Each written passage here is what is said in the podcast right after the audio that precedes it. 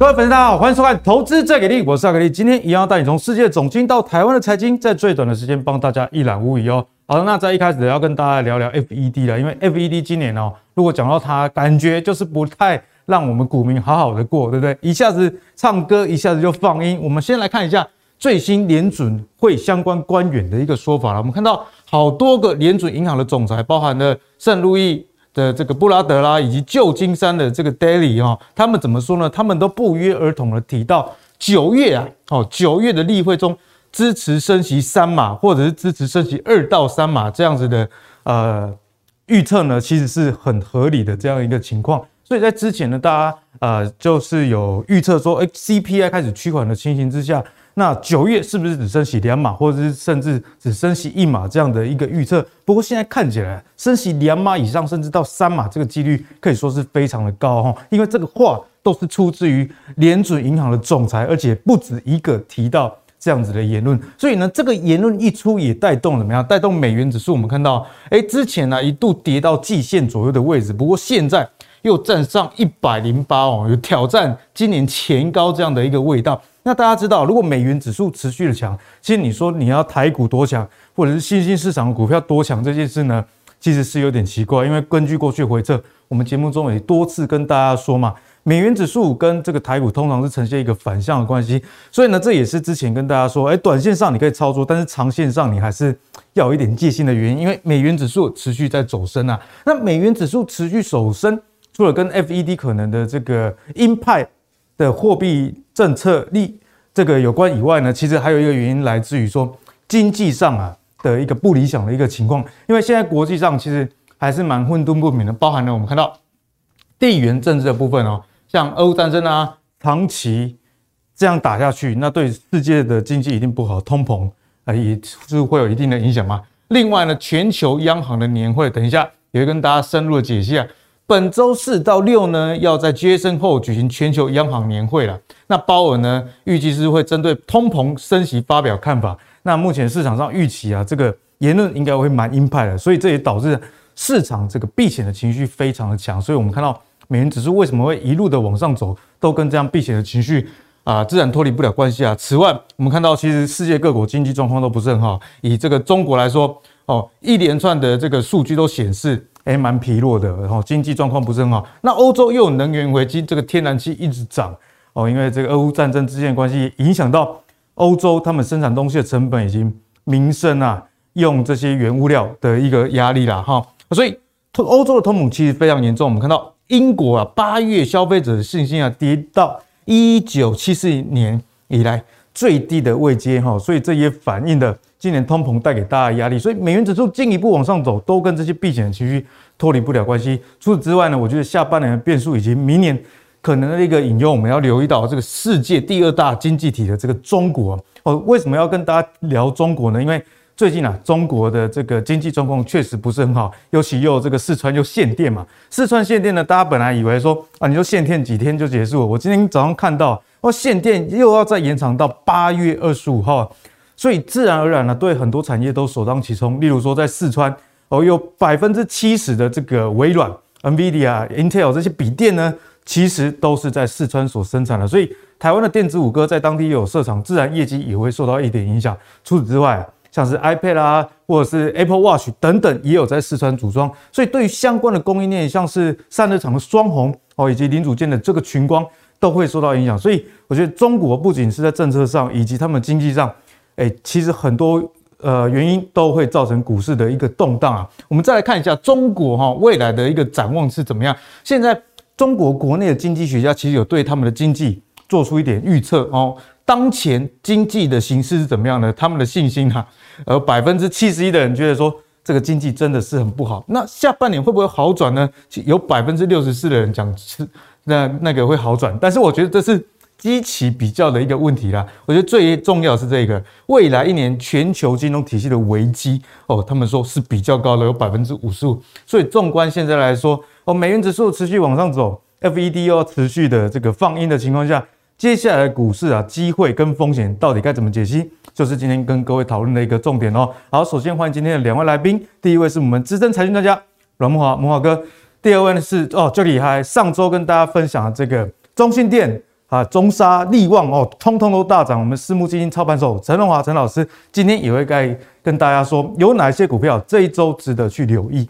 好，一开始我们跟慕驊哥来好好请教一下，关于最近 FED 的一个唱唱音啊，已经不是唱歌了，是继续唱音，然后继续放音的一个情况。因为呢，八月二十六，哎，时间就快到了，就是这个礼拜哦，鲍尔还要在这个全球央行年会发表他的。这个言论啊，那现在有很多的专栏作家，包含彭博的这个毕友，他们就预测今年的鲍尔的演说会有三大主轴哦。第一啊，就是说这个劳动市场极度紧绷，大家看到这个美国失业率哦非常低哦，只有三点五 percent 哦。那在这么低的情况之下，你自自然会带动所谓的薪资螺旋，因为我们看到薪资也在成长，会带动通膨。进一步的往上推升啊，那第二呢，就是 FED 会进一步的紧缩，因为刚刚讲到，哇，你这个就业市场这么紧绷哦，在这样的情况下，你又要打击需求，基本上是不太可能的，所以呢，要抑制经济的来和缓就业市场。第三哦，FED 的目标长期还是两 percent 的这个通膨的目标，现在看起来距离还很远。所以莫华哥，根据这样的言论呢，接下来我们是不是要特别留意九月会不会像刚刚？这个很多个联准银行的总裁都说啊，有可能会升息两码，升到三码。好，那基本上我认为这些联准会官员基本上他们都是在演戏了，演戏啊，这个演给全世界人看的哈。这个基本上他们都有他们的政策目标跟方向。那当然必须要靠这一些呃对外的放话哈，或者是说呢呃公开的讲话呢，来让市场啊这个预先预期他们的这个呃想法呢，同时呢指引市场的路径。那其实联准会最高的目标就是指引路径，但指引路径可以说白话哈，但是呢也可以用暗示的方式，也可以在会后记者会呢，呃，直接把路径告诉你。好，那我也可以在会后记者会呢不讲。好多种。那上一次联准会的会后记者会哈，就是 FOMC 的议席会议啊，那我们那时候媒体就说鲍尔盖牌嘛，好就不讲这个呃明确的路径跟指引是什么。但是呢，联准会他绝对不会放弃啊，他们。呃，要想操控市场的这种呃，这种这种这种想法了哈，所以他们就会透过一连串的放话啊，那这个放话哈。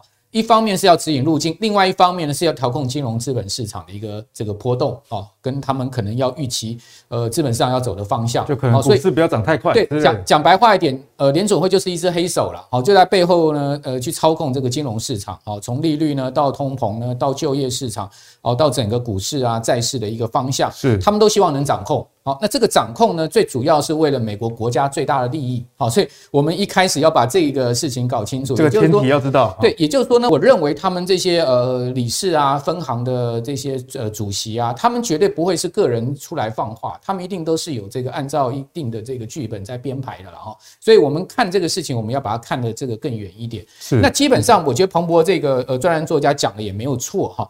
他讲这个其实。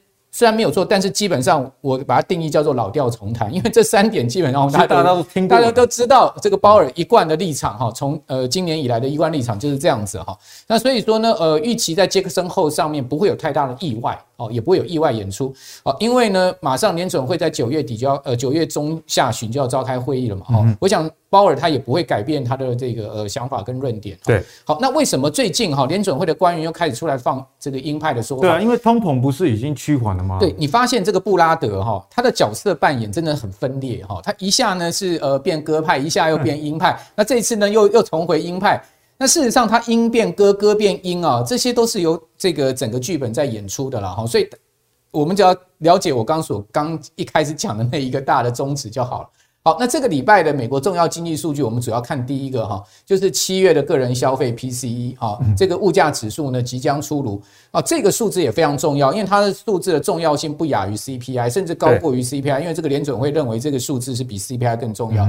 那是不是通膨见顶哈？会再次验证好，因为呃七月的 CPI 事实上已经被市场解读通膨见顶了哈。那如果呢 PCE 再次验证的话，哇，那个这个通膨可能真的就是在呃我们看到。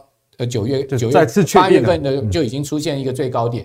那这个六月的 PCE 是增到六点八了哈，创一九八二年以来的最高。好，那我们可以看一下这个数字是怎么样。那另外呢，还有一个很重要的美国呃八月的 market 服务业的 PMI，好，这个数字呢呃的初值可能从七月的四十七点三，好上升到五十点二，好，就是说服务业可能上升，但是制造业的初值可能从这个五十二点二再下降到五十二，也就是说服务业。呃，原先跌破这个五十，它会升回五十，但是呢，制造业可能还会持续在往下。疫情后，其实大家都开始往外跑了哈，服务业生意很好。对，那第三个呢，就是要公布七月的耐久材订单哈，月比初值预期从六月的两趴降到零点六趴。那美国经济呢，可能。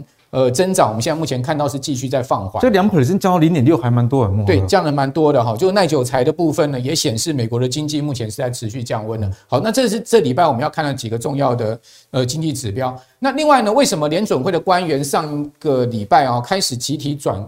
转为鹰派哈，这我等一下再跟大家讲原因哈。大家看到就是说这个呃，第一个呢就是说，堪萨斯联准会主席乔治哦，他讲说呢，诶，这个加息的理由很充分。圣路易斯呃联总会主席布拉德说九月升三嘛，好，然后呢，旧金山联总会主席戴利说呢，诶，我很难说通膨已经见顶了。大家会发现这三个人他们基本上讲讲法呢，就是。呃，渐进式的温呃的鹰派，好像各有各的角色。对，这个是呃超级鹰嘛，对不对？三码就是超级鹰。然后呢，呃，这个是呃中中度音，好，那就是轻度音。好，反正呢，不管是怎么样，他们就是有渐进式音派。你不觉得这个就是一个剧本吗？好，大家大家各司其职嘛，对不对？哈，然后呢？鲍尔这个礼拜五在全球央行会议上面哈，他会发表谈话。那我们刚才也讲过，大概他的这个给出的这个说法不会有意外。前面帮他铺梗，那最后他压走。没错，就是在帮他铺梗，然后他要压走，就是这样的一个剧本哈。那意思呢，就是说他们现在要先测市场的风向球了哈。就因为九月二十一号马上要开会了嘛哈。那过去几次联准会会议哈，它都是依照市场哈的这个最终的哦，就是说在可能开会前几天，比如我们去看 Fed Watch，好，开会前几天。Fed Watch，呃，CME 的 Fed Watch 出来，哦，这个市场公认定，好，主流认定升两码升三码，他们就会按照这个市场主流认定的方式去。就最后去宣布这个利率决议。是今年以来的每一次会议没有一次例外哦，没有一次例外，没有一次例外。换言之，没有一次不按照市场主流这个呃看法的哈，也就是说没有给市场意外。但问题就是市场主流看法怎么形成的？就他们在先前喂养形成的嘛。懂啊，懂。对，所以也就是说呢，基本上市场主流看法就是他们喂养出来的主流看法。先带风向形成主流，没错，没错。那这跟主流一样。对，然后呢，我先带风向形成主流了，然后我再出来跟主流一样。那那讲白话呢？回到那个源头，不就是我的意见吗？所以大家真的不能小看 Fed 哈，太厉害了！我跟你讲，去年不准，可是今年哈不一样啊。大家要知道哈，美国人啊是资本市场的老祖宗啊。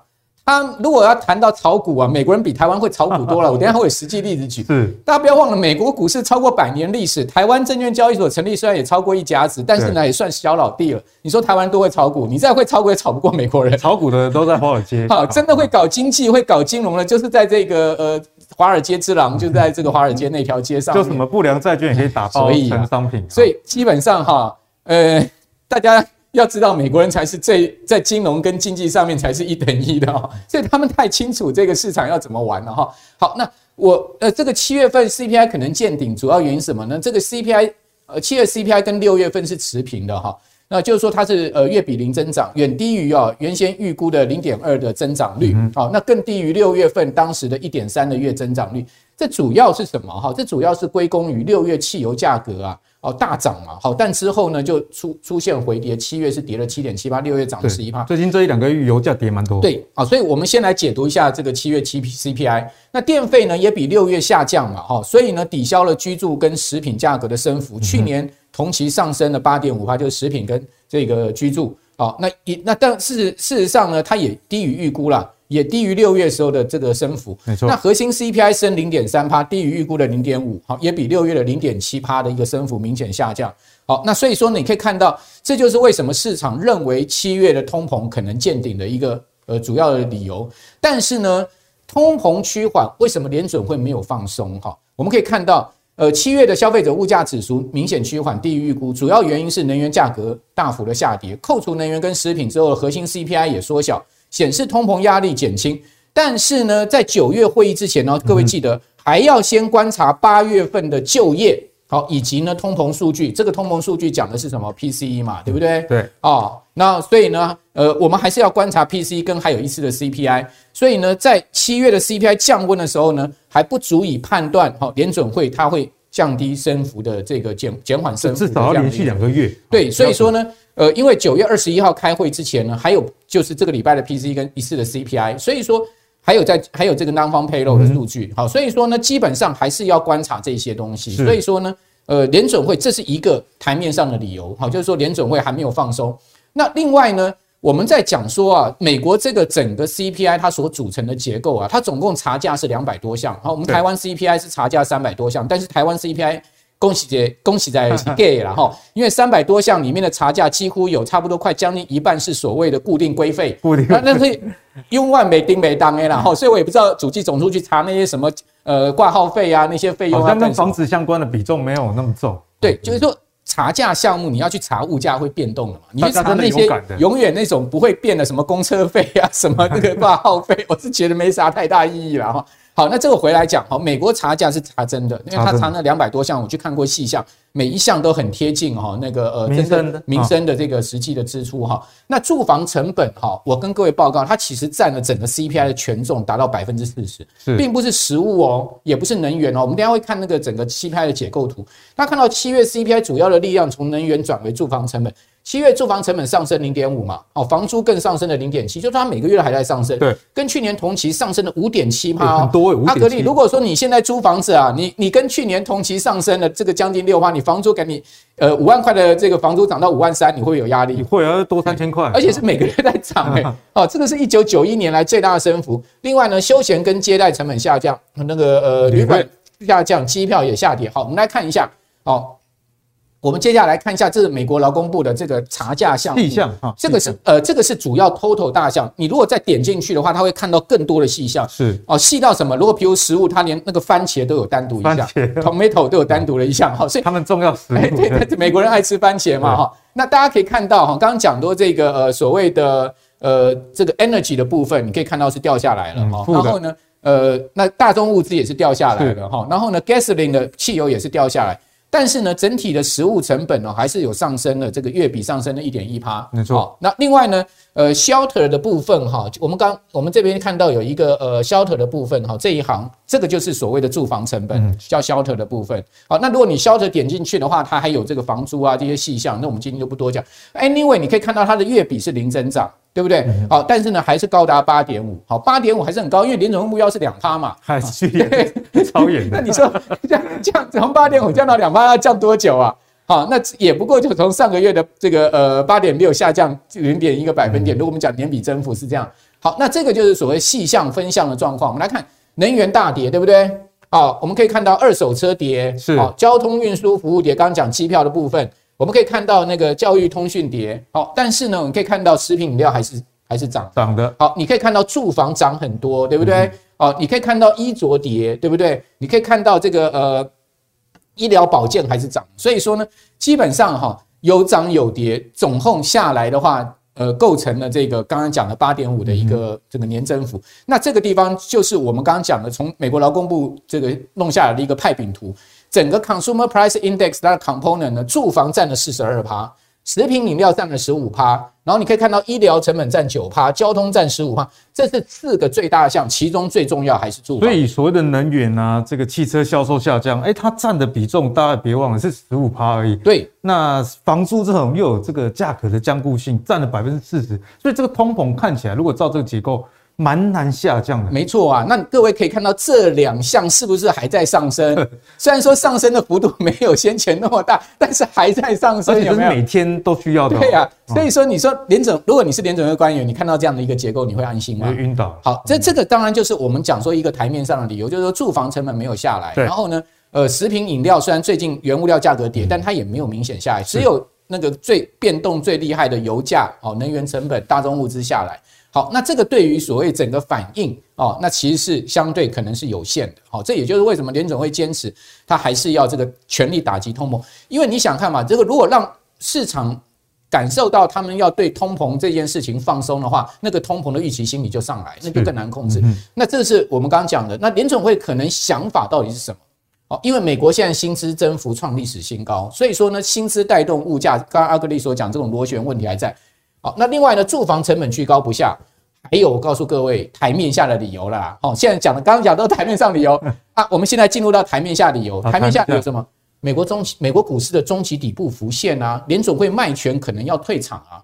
你有没有发现美国股市从六月中以来已经反弹上半年线，已经很强啊，这么强势，哎，贵买指数比加权指数强，贵买都还没上半年线，更不要讲加权离半年线还一大截，对不对？美国都已经上半年线，那最近那个民营股是不是炒作风气又在起？大学生赚好多钱啊！哎，大学生一个多月赚一亿美金，你想看 那那其他人还要去读大学吗？啊，不用去读大学，炒股就好了。对啊，炒股就好了。那么读读什么大学？投个派给人才去读大学，对不对？哦，这个是不是会不利就业跟经济的增长？没错啊。你如果是决策官员，你看到这个，你要不要打一下？一定要打压股市，对嘛？就好像台湾现在柬埔寨诈骗那么多啊，你警政署长，你那个内政部长啊，你行政院长要不要出来讲一下话？一定要啊，不然那继续让他诈骗就对了。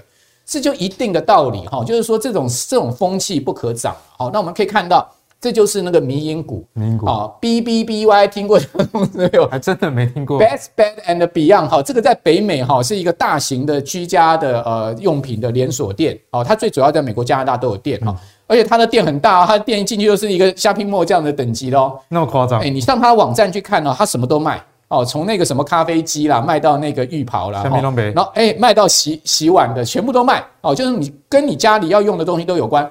这家股票，你看七月的时候才四块美金，涨到上个礼拜最高涨到三十，这涨了多少？五点八倍啊！有够夸张的，你说那你说台湾人会炒股，一个月可以炒六倍吗？没有嘛，输美输人家老美，而且美股没有涨跌幅限制，又好炒，输人家老美。他这一天哈，这一天这个上影线这一天哈，这两天哈。居然可以有可以这一天呢哈，这一个这一根哈留那么长上影线带红单，这一天它盘中最高涨八十趴，涨八十趴，涨八十。好，所以这个大学生呢哈说在五块美金呢哈买了这个股票买了五百五十万，他怎么那么？然后二十七块卖掉了哈，所以就赚了一亿。啊，我就在想说，一个二十岁的大学生怎么会有那个两千五百多万美金哈？这本金也要很粗啊。你就算五块美金，五百五十万股也要两千五百万美金，两千五百万美金也要也要几亿台币耶。他不是一般的年轻人，而 是他不是一般年轻人，所以这种消息出来就是要割稻草的啦，割稻尾就割割韭菜就对。果然那个消息一出来，在这个地方就喷上影线嘛，连续两根大上影线，再加一个大炸黑棒。结果漠河没主力出货嘛，马上跌到十块。哎，主力出货，结果马上公布说，他最大主力就是那个 Gangstar 的董事长叫做 Cohen 啊，他把他所有股票全部清光了，这个又赚了七千万美金。你说，你说厉不厉害？厉害。什么叫做炒股？这叫做炒股，而且是公然的炒股。哎，这叫做炒股哈。那 Gangstar 也有涨哈，但是 Gangstar 涨没有他像那么多。Cohen 哈，这个 CEO H。呃，C O H E N Cohen 这个人非常有名啊，也是亿万富翁，哎，靠炒股起家，大学都没有读过。炒股啊，所以大家都现在从往从上不读大学去炒股，学 Cohen 哦，他开了宠物店啊，哦，宠物网络店啊，又开了，又又去二零二一年又进入进入 Genstar 当董事长，哦，超厉害，厉害哈，厉害，真的太厉害，大学都没有毕业，所以阿格力真的。不要读大学了，我念到博士真的是太穷了。不过你已经你已经在杰出，超级杰出了哈。好了，纳斯达克指数有没有见中期底部？有吗？也有。那这个地方还需要护盘吗？不需要了。所以美国联准会知道说呢，股市也涨了，这个稳住了。好，所以在这个地方呢，你再让股市再喷的话，哈，基本上我们可能一句话叫做“假电弄破袜”，通膨又会失控。哎，通膨又失控，那股市喷上去挑战头部也未必是好事，到时候崩下来更难更难收拾。所以呢，美国联准会知道怎么样去调控金融资本市场，是不要让它过度涨，最好的这个地方拉回慢慢上嘛，用时间去化解头部的压力是最好的。那个头部还不在这个地方，头部在一万六千点呢。而且现在基本面其实金融市场也不是很明确，经济也不足以支撑股市再喷往上撑。所以说这个经济基本面跟股市节奏还是要搭配。美国人太懂这一套了啦，哦，所以他在这个地方一定要先压一下盘，哦，他他们太了解这一套。好，那。呃，所以说呢，接下来我就要跟大家报告的是说呢，在这样的一个呃情况之下呢，也许我们怎么关专关注台股了？对，因为在回到台股的部分，刚刚讲到的是升息嘛，但是美国一直升息的情况下，哎，反观台湾呢，我们的升息就没有那么阴，我们持续的在唱歌，哈，好不好？很多人都说再这样继续唱歌下去，房子都买不起了。好，所以我们就来回头看一下国内金控股，我们可以关注哪一些的消息？为什么要跟大家聊金控股呢？除了这个升息的议题以外啊。八月中旬开始，有很多这个大型的金控陆陆续续召开法说会。好，那我们先来看指标股啊，就是富邦金。毕竟富邦啊是台湾非常非常大的一个金控。哎，说实在，富邦今年的表现还不错哦，在基本面上其实比其他的这个金控都还要好。我们来看到，其实今年上半年的税后净利就已经一百一十七亿了，跟去年同期相比呢，是成长百分之二十五。而且富邦很厉害的是他们的投资啊，他们是股票的投资王。上半年台股回档哦十八点六 percent，那美股呢也下跌十五到三十 percent 之间，但是富邦哦人寿前六个月。在股海中实现五五百四十五亿的这个资本利得啊，难怪这个台股也涨不太动，很多应该都是他他们 都是他们卖的。不过呢，一则以喜，一则以忧啦。人家常常说福祸相依，不是没有道理。我们看在防疫险的部分啊，就假给弄抛啊，然后今年大家看到这个台湾的疫情有趋缓的现象。哦，大家就疯狂的推出这个防疫保单，没想到又爆发。前七月直接损失有三百亿，有自留损失也有一百五啊。哦，所以你股票虽然赚很多，但是这个防疫险也吐了不少回去。不过呢，大家会留意到也是比较担心的，就是哎，你 EPS 虽然不错，但是我们如果看净值的部分哦，哦，因为最近寿险业包含了这个南山造成润泰。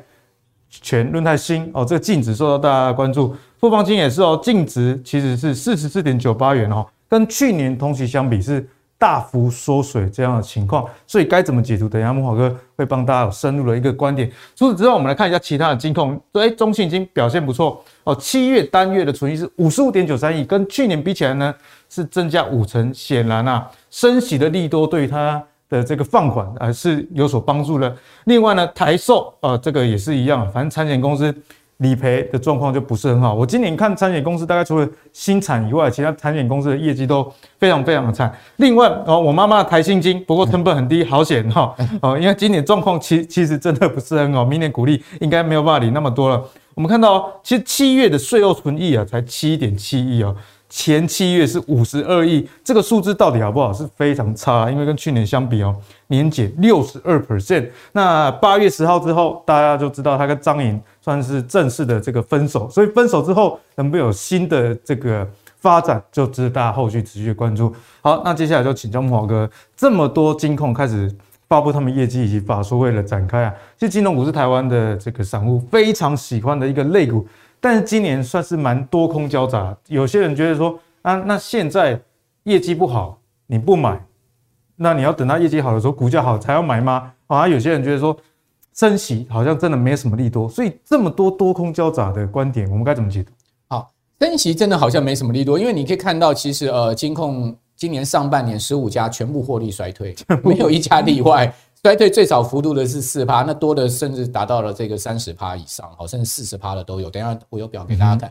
那台新金啊，跟彰银分手换进得保德信嘛，好，也算是呃有得有失了哈。但不过你对照刚才阿格力前一页讲的那个呃富邦银行啊，今年上半年还是大赚钱，而且还是获利成长。那可见台新金啊，因为台新金它其实它最主要赚钱就是台新银行，台新金没有什么保险嘛，它保险那个不大嘛，哈。那其他的这个呃台。其他证券啊，一些都不大，所以台新金最主要这家金控，它最主要还是靠台新银行。靠银行。好，那如果说呢，金控它字节出现了这个呃获利啊这么明显的大幅减少的一个状况，可见它银行就不够力。可是你可以发现哈，富邦金啊，它今年上半年获利也大幅减损，但是富邦银行是获利成长。那那那为什么它的获利会大幅减损呢？就是富邦人寿嘛。嗯。好，因为。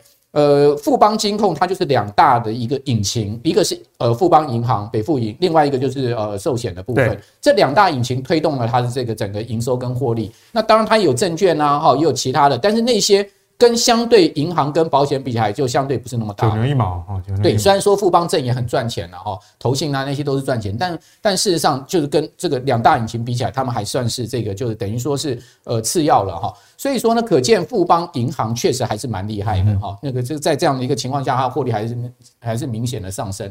那我们可以看到股价的，我们先来看一下富邦金控的股价二八八一哈，你会发现哎，它从今年的这个第一季七十七块半哈。一路那个除完息之后呢，到这个最低五十四块五，最近回到月季线这个位置哈，回到了这个六十块。但它在上周五这个法说会出来的数字哈，那个净值大幅减损，其实是有影响。我等下跟各位报告。好，那你有没有发现它股价有有这个比较明显的底型慢慢在上来？有。但是问题是是什么？问题是你说它这个地方要往上直直接大涨往上升哦，我觉得以现在目前它所公布出来的财报哦，以及呢它这个现在目前法说的状况，可能还不具备，所以难性比较高。对，如果说呃，我们观众朋友手上有富邦金的话，你可能就是要。忍耐一下，长期抗战，对你可能就是要用时间去化解这个所谓的头部上涨的压力，因为毕竟，呃，它去年第四季跟今年股价喷得太高了啊，喷到那么高的情况之下，事实上那个地方呢，形成了一个比较中中中长期的一个高档区的这个可能的套牢区。那国泰金呢，各位可以看到它其实股价更弱哦，啊，国国泰金呢，你可以看到它除完息之后掉到四十三点八。然后呢，现在目前的股价回到了四十七点五哈，那基本上国泰金还没有站回季线哦，所以说如果你两大金控比起来的话，诶，似乎富邦金的股价还比国泰金稍微再强一点。好，那我们来看一下富邦金的整个这个呃所谓的经营绩效好了哈，它今年哈，我我们先来看一下好了，它它它的这个股利政策，我们再看它的经营绩效，它今年是配这个呃现金股利三块半嘛哈，那股票股利零点五元，所以它总共合计是配发四块，跟去年是一样的。对。那我们可以看到，它总共配发的现金股息啊，四百一十三亿，很多，比去年的三百零七亿还多。那股票配发五十九万张，哦，那去年配发呢？是超过一百万张，因为去年它配的这个一块的这个股票股利，所以它是连连续两年这个增资的一个情况，股本在扩大哈。那这个股本扩大哈，其实就不利这个呃所谓的 EPS 的表现。这当然大家都知道，可见呢富邦它敢这样配股了，就代表它对对它未来的这个获利成长它是有信心的，不怕 EPS 被稀释。对，不怕 EPS 被稀释。那我们来可以看到它的盈余分配率，其实呢以金控来讲，我们我们讲这样，我们讲好了，就是说整个金控来讲，他们盈余分配率其实都不是太高了。哦，不会像有些公司高到八成、九成，甚至超过百分之百的都有。大家看到他们的，他去今呃这个去年的获利到今年分配率只有三十二趴而已。好，那去年也只有四十六趴。你会发现，它过去一二三四五年大概都在三成、四成上下，三四成，三四成上下的一个情况。它去年整个获利很爆发哦，十二点五元哦。然后呢，前一年是八八 EPS 是八点五四。那可是也不要忘了，它在二零一九年的时候 EPS 曾经跌到过四块半。当时的股价也曾经跌到四十块附近嘛，好，所以大家发现其实它的这个 EPS 其实也也也会比较明显。因为它做投资的，所以金控是呃金融市场会影响到它的 EPS。对，那明年的 EPS，呃，我觉得因为它今年估出来，我等下给大家看一下哈，大家看一下哈，呃，这个金控。我们讲十五家金控今年上半年整个状况哈，它累合计是赚了两千两两百九十七亿，跟去年赚三千四百一十五亿，它整体是少掉了一千一百多亿哦。十五家金控全数呈现衰退，那上半年获利最少的衰退最少的是永丰金四趴，然后呢，呃第第一金呢它也呃年减六趴，好，那表现第三好的是合库金哦，它年减了八点三趴，所以阿哥你会发现这个前三好都是衰退的情况下。也都衰退了将近快快，这个像合库也快快一成了。那最好的是四趴。好，那我们来看一下今年上半年哈，那整个这个所谓的十五大金控他们的获利，好，你看富邦金减了二十趴哦，国泰金甚至减了四十六趴，所以股价比较弱。对，中信金也四十二趴的这个获利年减，好，然后元大金四十一趴，开发金十九趴，好，第一金六趴，永丰金四趴，兆丰金高达三十四趴哈。然后呢，和库金八趴，然后呢，华南十四趴，好，玉山三十趴，好，玉山也高达三成哦。然后这个呃，日盛十九趴，啊，阿格力你妈的，还新国票、星光三个都六成，六成，甚至星光金七十八趴，哇，这种财报更能看吗？难怪大家叫它西瓜金。所以说讲实在的，今年哦，金控哦，下半年搞不好。真的也很难拍鬼啊，拍鬼！嘿，金价拍鬼，所以你说股价为什么没有太明显的动力？其实跟整个获利找不到理由涨啊。对，整个跟整个动力有有影响哈。那我们来看一下富邦金。那刚才讲说这个获利的部分，富邦是二十趴的年减，对不对？但是我们刚刚讲富邦银行是成长，可见它的问题出在哪里？寿险，人寿。好，寿险拖累了整个整个金控的获利。好，那寿险为什么会拖累？你就看到今年所有寿险在保单啊，哦，这个呃续期啊，哈，或者是说出年期保单全部衰退。哦，这个在寿险的部分，另外它的净值还有大减的问题。你看它每股净值哈，呃，这个二二零去年第二季二呃去年第二季是七十三点五，第第三季呢七六十七，第四季呢七十。那这呃第一季今年第一季是六十四点三，它最近这一季掉到剩下四十四点六，这个掉的幅度也太大了，掉的很大哈。那它的每股净值其实基本上哈，你可以看到它的每股净值其实呢是高于国泰金跟新光金的哈。但是我们如果用国外的银行股来比的话，你看到花旗银行的每股净值换算台币是两千四百二十四块，差太多了。JP Morgan 一千九百九十一 啊，我们富邦金六十三块，好，真的差很多。如果我们用这个八那个呃波克夏海瑟威来比，那个十百千万十万百七百三十几万的每股净值哈。所以可见，如果你用美股净值比的话，那海外的金融股可能相对更诱人一点哈。那我们回过头来看，刚刚不讲说它美股净值大减嘛？呃，今年第一季是六十四点三，第二季呢降到四十四点九。如果我们用这个上周五八月十号富邦金收盘价六十块来计算，股价净值比呢是一点三三倍，高不高？我跟各位报告，金融股哈，一般在计算股价净值比，昂贵股价通常是一点二倍。那这样一点三三已经比这昂贵价还贵了，就是超昂贵了嘛。超昂贵价。那一般来讲，便宜的话是要跌到零点八倍。那如果用零点八倍的这个呃四十四十四点九，你去算，我不敢算呐，我不敢算。但是你说啊，那个会不会净值会不会回复？也也许会回复，因为上半年那个美股美债大跌啊，导致他们的这个净值大减。也许下半年会回冲，因为六七月还不错。对，也许六七七月已经回冲回来一些。好，那你可以看到，它其实过去股价净值比跟股价之间的关系，这两条线它都是同步的。好，但是呢，你说啊，这一次的股价净值比掉下去，股价会不会大幅那么快速的下去？我觉得也不会啦。但是你说，even 不会要大幅上升，当然恐怕也就不容易，对不对？好，因为毕毕竟它还是有这个问题，会有联动性。对，那你可以看到，我们一般来讲股净比哈，它有一个河也也有一个河流图，那大家可以参。其实爱投资金融股的人，你可以用这个河流图来做买进卖出的一个区间。也就是说，我们一般来讲哈，在金融股股净比，我们会用零点八倍视为它是一个低档区。那一点二倍呢？哦，一点一倍到一点二倍哈，我们会视它是一个高档区。也就是这个蓝色线跟绿色线之间，大部分的金融股会在这两条线之间股价做波动。所以，呃，观众朋友，如果说下次你可以看到你你手上金融股有跌到这个蓝色的这个地方，甚至跌破，你多少可以可能去做一些加码。前一段这里就非常的甜美。这个就是我们刚刚讲，二零一九年那时候，它那个 EPS 掉到等下四块半的那时候，所以它股价跌到了四十块，后来就爬到八十，涨了一倍。那如果你很有耐心，你当然几年下来你有一倍的赚这个获利。但是呢，基本上它现在目前还在这个所谓的蓝色上缘啊，好，所以我觉得，呃，再加上它最近的那个呃所谓，它最近它它最近如果用这个今今年第二季来算的话，它可能已经喷到这个绿色线上去了。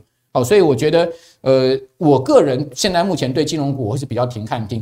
那至于我觉得现在今年下半年比较好的几大类股哈，我这边最后做个补充，我觉得大家可以注意这个 IP 相关的股票，IP 相关的，好，矽智财相关的股票。另外呢，可以注意这个呃第三代半导体相关的族群，好，还有一些所谓原物料题材的族群哈，我觉得这几类可能会比金融稍微再更强一点，提供大家参考。好，谢谢慕驊哥今天带给大家很完整的解析哦。如果你是喜欢金融股的朋友，这个股价净值比务必记得零点八到一点二倍之间。那如果低于零点八呢，那就是大举买进的时间点啊。毕竟我觉得寿险公司啊，就是一个它很不好的时候，你反而要多加去留意它的时机。像去年啊，如果业绩很好啊，当然业绩很好，股市大涨啊，它投资也大赚，EPS 就很好看。可是如果你在这个时候用 EPS 角度去买它，它等到股票市场。我开始回档的时候，你你可能就会套在七十几块，所以啊，违反人性的操作，在金控股里面，我觉得是非常非常适用了哈。好，那接下来呢，我们来回到大盘，跟我们的私募基金操盘手陈荣华老师喝啊签稿。上礼拜实在太准了，所以这个礼拜啊，大家还是期待你 哦解救我们一下。毕竟台股今天周一，呃，还是大跌的一个情况啊。对，我们看到，其实台股啊，如果以周线角度来看，表现非常非常不错哦，是已经周线。哦，已经连七红这样的成绩单，那当然了，外资还是在卖，投信今年一路买买不停哦，这是大家都知道一个旋律。那如果我们再回到日线上来看呢，现在一万五啊，大家就是会担心说会不会守得住？因为像上周五三大法人卖了这个四十八亿，那主要在买的人当然还是投信，那卖的人就是外资啦。好，那在这样子的情况之下呢，现在一万五有没有机会守得住啊？好，那我们来看一下，说，哎，最近的状况对台股来讲的话，好像是压力蛮大的。但是啊、呃，今天有个消息，好像是瑞银的一个论坛，瑞银证券还是预测台股下半年有大概一万七千五这么高，哎呦，一万七千五啊。对，那整个来讲的话，我们知道说，哎，现在的融资，哎，融资大概都是在一千九百亿上下，融券来到六十一万张，都是在这个高点的位置，那融资在一个低点的位置，那这代表什么？这代表目前。散户跟这些大户都没有进场，对，所以现在在里面大概就是国安基金啊、投信，还有 部分的一些呃一些小资金在轮动，所以说基本上来讲的话，这个台股哦比较不太容易跌，因为有人家护盘而且这个散户也没进去，所以你要怎么杀也杀不下来。对，那我们来看一下说，在过去来讲的话，哎，我们上个礼拜有讲说季线应该会突破，哎，我们在盘中在节目的进行当中，哎，整个来讲的话，哎，这个季线就已经突破了啊，对不对？那整个来讲，我们来看看说，呃，上次跌到最低点来讲的话，一三九二八反弹到一五零三五这么高，对不对？好，那我们来看一下说。整个来讲的话，整个是一个反弹一千一百零七点，然后它的一个零点三八二的话，四百二十二点，所以四百二十二点一五零三五减掉四百二十二，所以它的一个回档修正的一个位置在一四六一三，哎，结果来到一四五四五，哎，很接近了，哎，老师，这是黄金分割率吗？对，黄金分割率。好，那也就是说，它的一个回档幅度大概介于零点三八二到零点五之间。好，那这次来讲的话，我们看最高来到一五四七五，对不对？然后从这个一四五四五涨到一五四七五，然后涨了九百三十点。那九百三十点如果是零点三八二的话，黄金切割率啊，分割率，然后就三百五十五点。如果是零点五的话，啊，因为我们看上一次大概就是零点三八到这个零点五之间嘛，对不对啊？然后所以说四百六十五，如果按照这样来算的话，这波那个台股大盘的下跌最大的幅度应该就是在。一五一二零跟一五零一零之间，所以说看起来台股好像有点风险，有点危机。对，好像美国又有这种升息再息啊，那美元指数又在涨，那看起来来讲的话，对台股来讲的话，应该影响性不大哦，因为融资也不高。对，啊，融券已经也到。所以老师说不知道杀要杀谁了？对，不知道要杀谁呀？而且有在护盘的情况之下，量都能够维持在两千亿上下。所以说再杀下去也其实也杀不了多少了啊，所以说我是抱着比较乐观的态度，一万五千点应该会守得住，除非有特殊状况啊，说只要不要什么。超乎大家预期的，哎，对啊，那一万五应该是没问题。对啊，所以应该一万五应该可以守得住了啊。毕竟在十一月大选以前，国安基金应该都还在啊。然后市场上成交量才两最大啊，选举最大。对啊，两千亿而已啊，你要怎么杀？对啊，所以说你看今天感感觉好像盘中杀得很凶啊，搞不好尾盘又拉上来了，对，都拉尾盘嘛。好，所以说在这样的情况之下，我们对那个整个台股一万五啊，看法上应该是可以守得住。所以呢，在老师刚刚的讲解之下，大家可能可以有信心一点啦，一万五可以守得住。但是你要它突然大涨也很难啊，因为刚刚莫华哥也跟大家分享了。蛮多外在环境的变化，不过没关系，在这个时候通常就是选股不选市了哦。你看加权指数自然没什么空间，我们就看类股指数。那其中呢，帮大家留意到类股指数，就是在上礼拜我们也有跟大家提及蛮多的生机医疗相关的一个公司。那我们看这个生机医疗相关的指数啊，哇，这个上礼拜涨幅非常非常的惊人哈，大概涨了七 percent 以上。那对比其他的电子股，可能受到什么限电啊，或者是说什么出货不顺这么多的疑虑的情况之下，哎，生技类股反而是大家可以来多加的参考了吗？那上礼拜呢，海豚有帮大家解析生技股，那今天我们再进一步请陈荣华老师啊，就几档生技类股的这个技术面来帮我们挑出短线上比较动人的公司。好，来我们来看一下生技股。其实我们知道说。生技外资都不太参与，都是内资，都内资在玩。对啊，内资就是大户嘛，对不对啊？所以说大户就是快狠哦，快狠啊！所以说你如果要操作生技股来讲的话，也是要跟上这样的一个脚步，你才能够在卡去外面哈。哎，卡去外面。好，那我们来看上一次生技股这边哦，我们看 MACD 哦，这个所谓的一个啊两条线啊金叉往上穿穿过零轴，穿过零轴的时候，那我们看看另外一个指标叫做 DMI 指标。DMI 指标在这个位置也是哈，这个正 DI 穿越负 DI，然后 ADX 啊，这个助涨助跌这条线哦，也是在往上哦，在这样的一个情况之下，哎，上次我们看到生技股有一波大涨的行情，在这边啊盘整震荡之后，哎，有一波大涨行情，在这个大涨行情的过程当中，我们看到哎量能有出来，对不对？量能有放大出来，然后在高档的时候，你会发现有一根比较大的成交量，这根大的成交量出现之后，也就是对应就是这根哎。过没几天，刚好又有一个，刚好就是一个拉回整理。那我们来看看现在的时空背景，现在这个环境，哎，也是一样哦，在这边啊，我们看 MACD 柱状啊，还有这两条线也是穿越到零轴以上，再出现一次，跟这个意思是一样哦。三月份的时候，哦，三月份的时候是一样。哎，我们看到现在来讲的话，也是正 DI 穿越负 DI，但是你看哦。这个 ADX 反而不是一个往上，它是一个往下平缓哦，所以说这波拉上来来讲的话，在这个所谓的一个上下的区间刚好突破的这个位置点，所以说短线来讲的话，哎，也有看到说量能出来哦，在这一根的时候出量，然后后面这两根也是有一点量，反正跟上一次一样出量之后，没有过几天，这个就有可能做一个拉回的动作。所以我们认为说，哎，生技股短线应该有一个高点已经到了，但是高短线高点有压力，对，呃，高短线高点有压力，但是个股会有一个分歧哦，强强者很强，弱者很弱。所以生技股在这个时候，如果说你过去在起涨的时候，在它起涨的时候，你没有去追涨，那现在反而想要去追的时候，风险就比较大。嗯、但是啊、呃，手上有持股的，有一些强势股的话，哎，也许现在还有机会再往上涨。那我们来看看哪一些股票有那个这样的一个机会，或者是说它的满足点已经到了哈。首先我们来看一下，哎，华广这只股票最近也是一个涨得比较凶悍一点哦。那华广我们来看一下，哎，它这边这两条线已经穿越哈，MACD 跟 DIF 这两条线已经穿越到零轴以上，所以现在它应该是一个多头格局。我们看到这边，我们看正 DI 穿越负 DI，代表现在是多头主导。那 ADX 这条线也是哈，也是往上的，而且它的往上幅度很大，来到五十几。那你看最近是不是一路的一个往上飙？对啊，所以说往上飙的情况之下，我们知道说，哎，它的一个长期呃中期的这样的一个区间在六十七跟七十六之间啊。如果我们算一下，大概九块钱的区间，那你七十六再加九的话，大概就是八十五块。哎，它现在已经超。穿越过八十五块，超越过八十五块了，所以应该后面哎满足，但后面应该还有在涨，所以我们再把这个九块钱的一半哦，四点五，我再把它算上去来讲话，所以说八十五块啊，假设说最近一直都在八十五块以上的话，哎，你可能会观察一下下个满足点八十九点五啊，如果说靠近八十九点五冲不上去的时候，哎，就可以准备做一个拔档。那如果在一直在八十五块以上的话，或许还可以再看一下，再撑一下，再撑一下哦，这个就是。啊，这支股票啊，好，那我们看下一档，下一档宝林富锦，哦，宝林富锦也是最近比较热门的哈，而且哎，正要挑战前高哦，哎，对，挑战前高。那我们看，哎，它前面的一个位置哈，其实它一直都还是在零轴以上啊。你看这两条线，对，MACD 都是在柱状啊，或是这两个 DIF，这两个都是在零轴以上。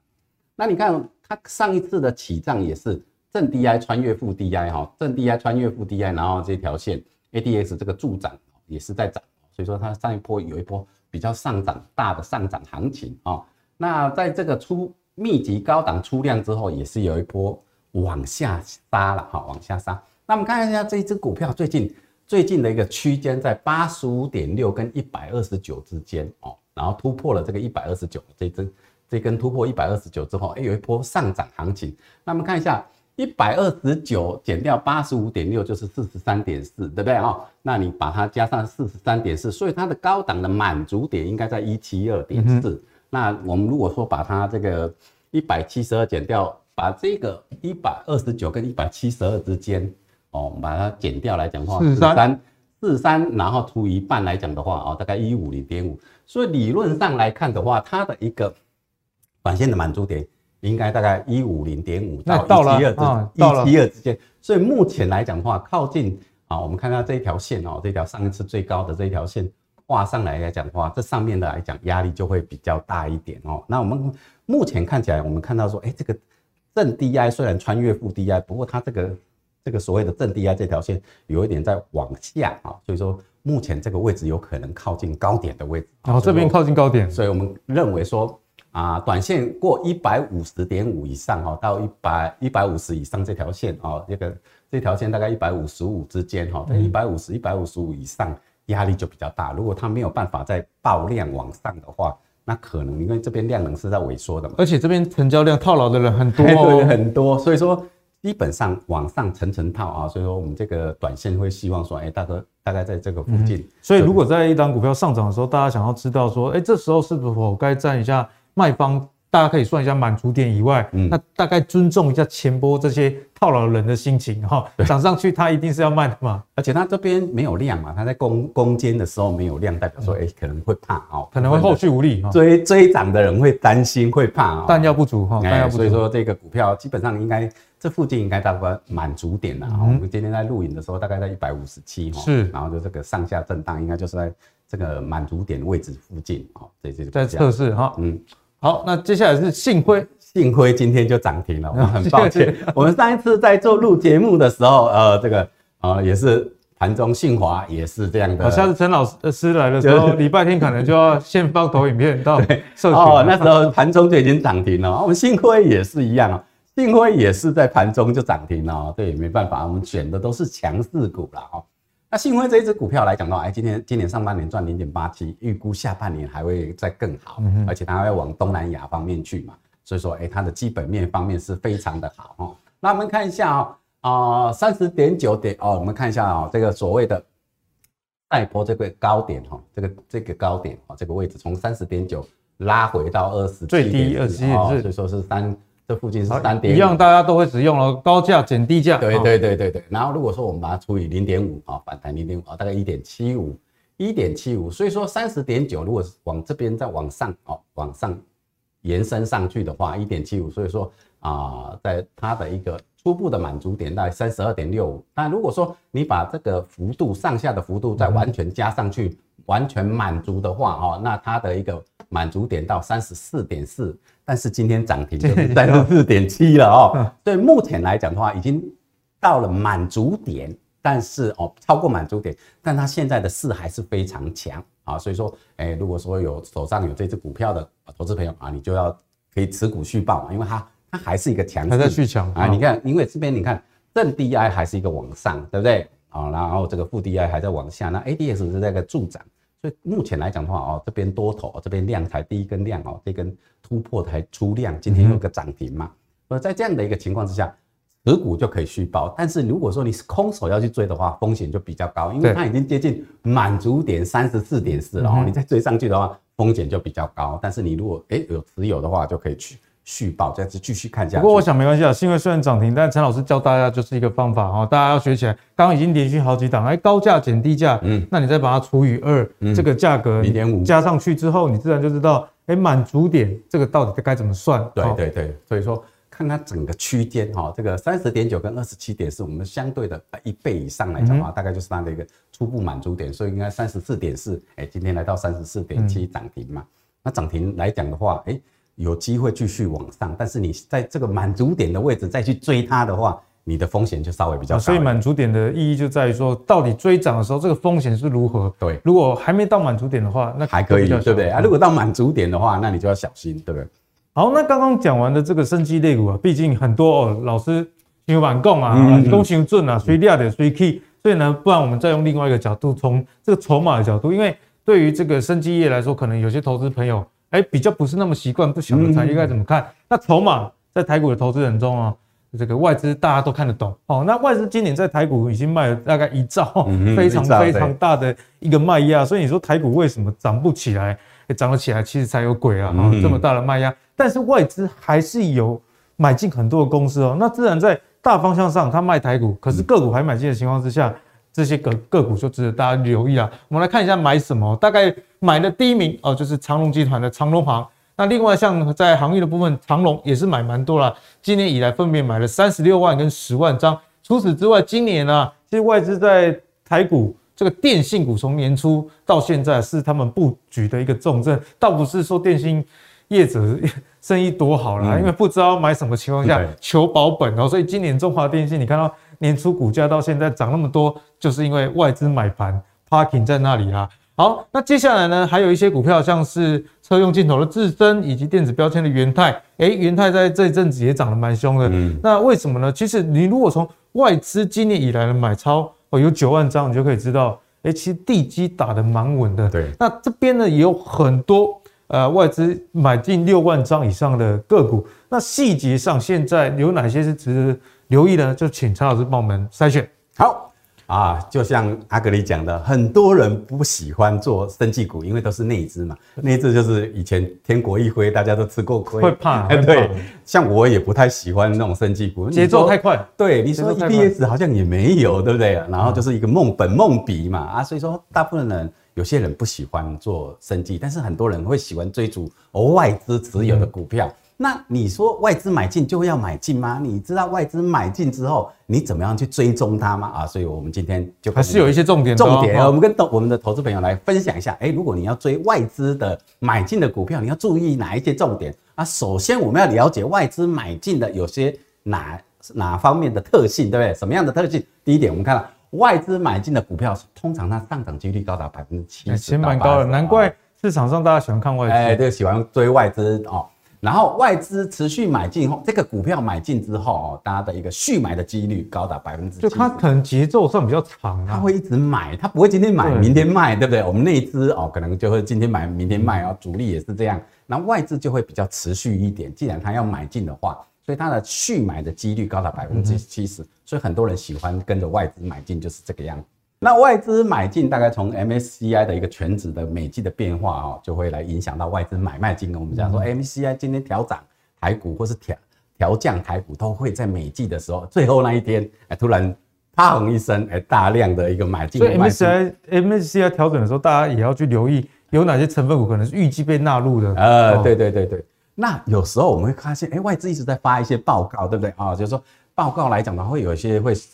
它这个报告来讲到，我们看到外资有些发，哎，看好些全什么看好台积电，但实际上它是在卖台积电，对不对？所以说这个报告来讲的话，无法去决定实际操盘者的一个运作啊。这个报告只是一个参考。那一些国际基金的一个操盘人，他的一个布局来讲的话。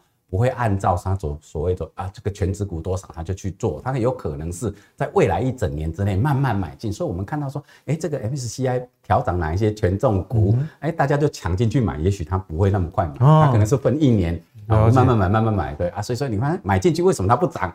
哎，不是外资看好吗？时间未到，哎，时间未到。那我们看看最后一点是啊，利率跟汇率会影响到外资进出的意愿哦。你要说最近，对，今年台台币很弱，所以卖。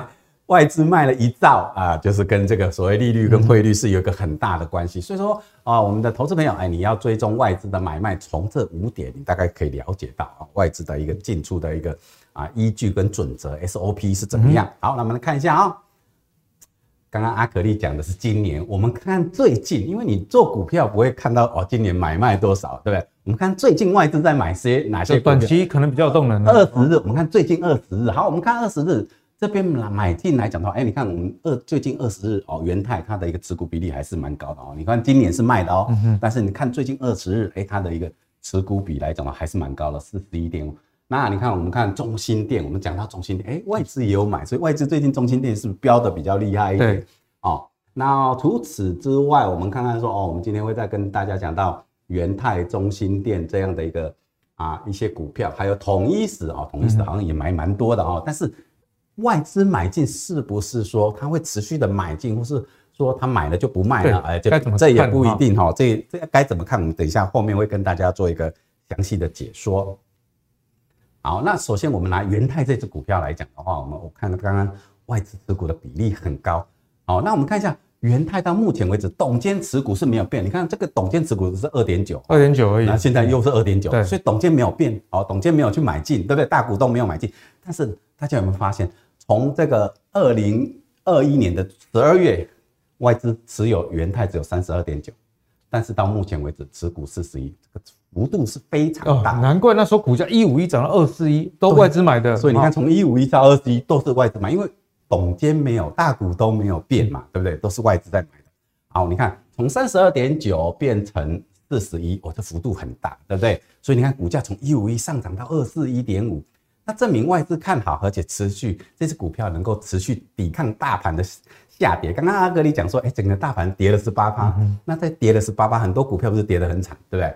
哦，你看这个台积电就破了这个五百块以后拉回，但是你看，哎，元泰它整个来讲的话，外资就持续的买进，不会受到大盘的一个影响哦，都到二四一点五哦，所以这种这种股票外资持续买进，股价持续涨的，哎，你可能就可以比较放心一点，对对不对？好，那我们看看说，哎。那整个来讲的话，好，千张持股比例代表是大户嘛？你看最近这个几个礼拜，千张持股比例从七十一哦，千张以上哈，从七十一点三拉升到七十二点九，那八百到一千也算是个大户嘛，所以是一四一到涨到一点八。但是你看那种十张、五十张、一百张、两百张算散户级的，都是在卖的嘛，它的都在减少的嘛。那千张持股比例是在增加，这代表说大户是买进的，好吧？大户包括。包括外资是买进的，那散户是小幅的调整。那你知道，既然知道说大户是买进，那你知道说外资是买进的，那我们看看最近这一个月哈，七月十九到八月十九，到底是哪些人在买，哪些人在卖？你看摩根大通正统的外资哦，哦，新加坡哦，瑞银、美林、摩根斯丹利、麦格里哦，这些都是外资。哎，你看外资买的比重是这么大，卖的比重是这么小。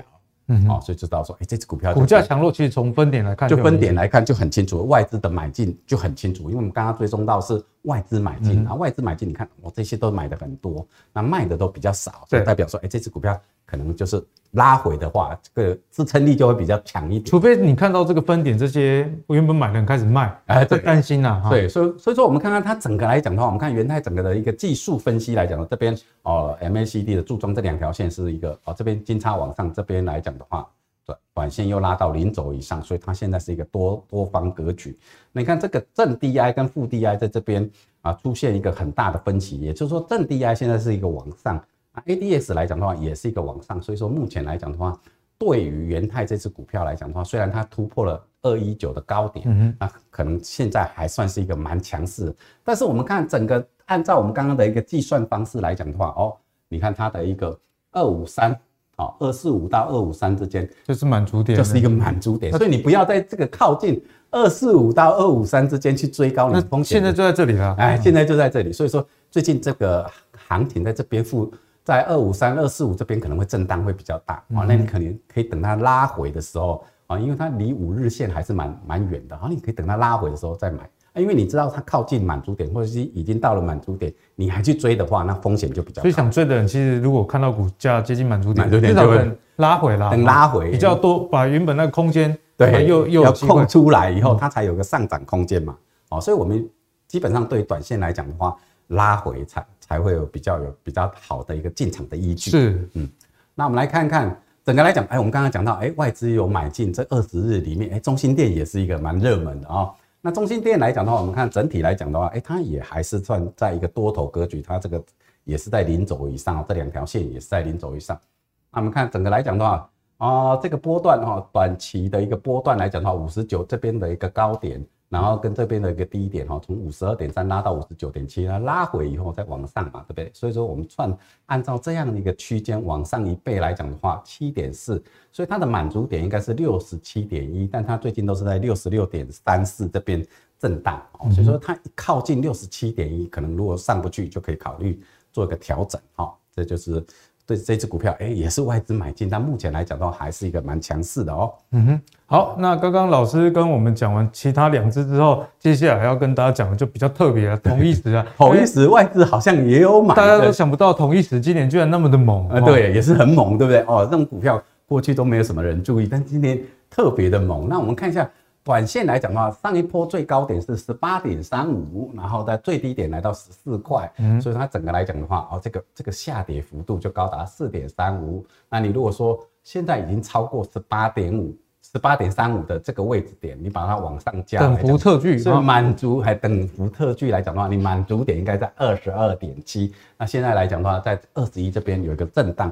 那我们看一下。它的一个正 DI 是一个往下的哦，所以说它现在在高档这边动能是有点不足，它的成交量是一个萎缩的哦，所以说这个股票虽然外资买很多，它也涨幅也很大，对，它也很靠近满足点，在这样的一个情况之下，哎，虽然外资买很多，但是不值得我们去追，因为它风险比较高了啊，这就是我们讲到外资啊，它的一个。买进卖出的一些股票有什么样的判看法跟依据？对，因为最近的盘事实上毕竟震荡，我觉得蛮明显的，而且轮涨的速度很快。嗯，所以如果当外资在买进的时候，股价又在高档，大家在犹豫能不能追的时候，今天就不妨参考陈老师教给大家一些逻辑。好，你先算一下，哎，高低点的差距。好，那高低点差距算起来，哎，乐观一点，你再往上去加这个差距。嗯，如果股价已经到了，那又出现像成交量开始没有进一步的补量的话。那可能上涨会磨烂啊，你去追，这时候就有套牢的风险哦。希望今天陈老师这边的教学能带给大家，在追逐外资筹码的时候，你要有的戒心呐。对，好，那最后呢，我们还是要跟陈老师请教，因为毕竟这个小编出给你的题目，你抓到个刚好都都涨停什么的啊，那你自己现在手上的私房股，可不可以跟我们分享一下？好，上个礼拜我们分享我们的私房股中沙，对不对？到尾。星期一讲，星期四、星期五连两连拉涨停，连连两根涨停。对，所以说，哎，短线就可以啊，获利出场啊。这个就是我们讲的是短线啊，我们不是跟大家讲长线。对，那我们短线在看到了一只股，两只股票，第一个叫剑桥，剑桥是一是一是，哎，这个上半年它就赚了一点六亿哦，欸、其实蛮赚钱的。对啊，那下半年如果说比跟上半年一样，或是比它好的话，哇，那今年可能三块。就是股价你觉得说很高，但以本益比的角度来看，哎、欸，大概十几倍出头。对啊，还是算是蛮低的哦。那么看这一支股票来讲的话，上一波的高点在三十五点八啊，低点在二十八点七五这样的位置。那如果这个就是一个七块多嘛，哈，七点零五，如果说乘以零点三八二的话，是二点六九。乘以零点五的话是三点五二，所以说你把三十五点八再往上加来讲的话，哦，所以初步的满足点在三八点四八，然后再往上的话是三九点三，所以说高点如果说接近三九点三的话，它的风险就比较高了哦。那今天是有比较往上哦，已经靠近三九点三哦，所以说其实它短线来讲的话也接近了满足点哦，所以风险稍微是比较高一点，这就是我们。给这个我们投资朋友大概做一个提醒哦，虽然哎看好那涨上去了，但是今天继续往上涨，它的震荡它来到四零点七，它已经超过三九点三了，所以风险是比较高。但是我们看对于这种标股来讲的话，我们找到这种短线比较强势的股来讲的话，哎，就是一个你要如何去选选择，然后你怎么去计算它的满足对，没错，可能短线你可能会哎错失哦，可能它现在已经涨上去了，但是它整个来讲的话，我们要了解说，哎。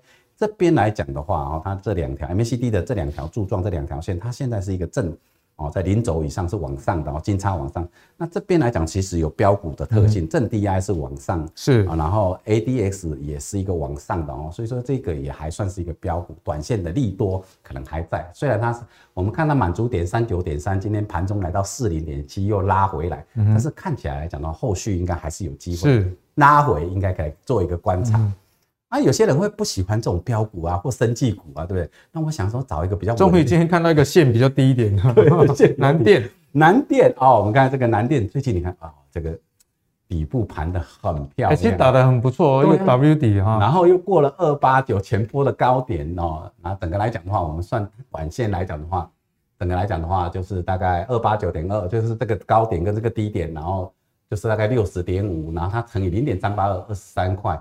所以，我们看初步短线来讲的话，三百一十二啊，那今天高点来到三百零八，这基本上也很接近。因为我们算盘中录影啊，要跟大家说明一下，盘中的时候。所以你看，我们在做这张图的时候，它其实还没有还没三百块，哦，所以还有很大的空间，两百多块还没有。所以说，整个来讲呢，我们算满足点三一二，但今天就突然啪一声来到三零八。虽然今天大盘是大跌，但是我们选的股票都是突然很强势的往上涨。